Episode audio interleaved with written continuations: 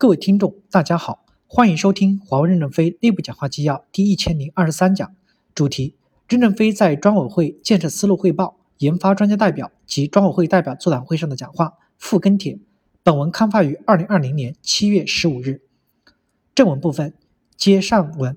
三，要树立好专家在当前业务决策团队中的关于专业决策的责任和权利，通过合理的专家分权。让专家真正掌握作战中一定的专业决策权，以强调专业作用对作战的提升与保障，简化管理。随着我们公司的管理越来越规范，领导的作用更多的是组织作用。如果领导冒充专家，就会打偏打歪。未来的公司要强调专业的作用，应该逐步由专家来担当。在日常作战中，要将主管与专家的责任区分开来。首先要明确专家的核心价值是解决问题，专家就是要发现问题。定义问题的根因，并最终解决问题。要解决问题，也就要能参与决策。在泰国大岗村试点的时候，有个杰聪模型，就是朱杰聪这个专家天天趴在网上，对网络特别熟悉，所以在网络流量预测和规划建设方案上，是在朱杰聪这边来完成业务决策闭环的，而不是到相应的行政组织去批准。这就是专家的作用发挥了，不是谁官大谁拍板。所以要将业务开展中各种权利在决策团队。部门主管、专家间分配好，专业技术领域的问题应该由最懂的人决策。后续的变革要将专家和行政组织及主管各自的责任区分开来，逐步明确哪些事的权利能够由专家来闭环，让专家拥有作战的一部分专业决策和局部的专业资源的聚集的权利，这样简化管理，责任和权利对走到专家上。四，通过专家垂直循环，加快队伍的新陈代谢，优胜劣汰，产生领袖。让新的人才快速成长起来，通过专家横向流动，让专家丰富知识、理解客户，同时也解决跨部门的平衡问题，制约无能领导，促进管理改进。要推动专家垂直的循环起来，这样优秀的人能很快、很容易的冒上来。否则，按层层垒土的方式，等到我们的新员工进来要当院士的时候，应该是七十岁到八十岁了。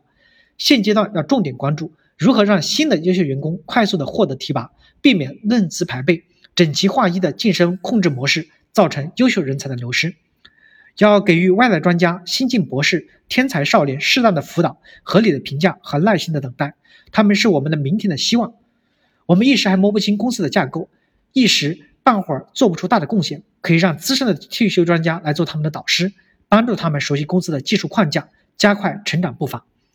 要邀请业界顶尖的架构大师、先进的业界实践者来讲座。让青年人一开始就了解架构、理解架构，在爬楼的过程中就能知道目标楼层的架构，而不是一步一步的摸索，几年后才恍然大悟，到了顶端才看清全局。什么叫架构呢？清淡的渔民构型相对于美国的 TU 构型更有实战优势，要有一两年对他们的等待，不要用一刀切的考核办法来考核他们。一旦他们不管是外来的还是内生的还是新员工做出了突出贡突出成绩。贡献与能力都匹配，可以尽快的一次从十三、十四级提到目标职级，当然也可以十七、十八级，然后进入了正常发展轨道。因为十三、十七级的人才是潜在水下的，是看不见的，到了十八级就浮现了。对外招专家要尊重他们的外部经验，利于我们内部补充和提升认知，对公司也是一种贡献。他们在外部的经验就等于我们内部的认知，同样可以放开对他们的任职资格的认证。不受是否在公司内有直接贡献、是否有核心交付件的约束，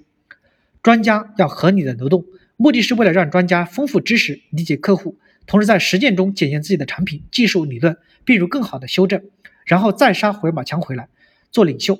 当然，如果流动后不适应、不合适的，就早点捞回来。对于专家，我们从没要求加快流动，而是要合理的流动，需要流动才流动，不需要流动就不需要过多的流动。比如行业解决方案专家就要深耕行业，不要随意的跨领域流动。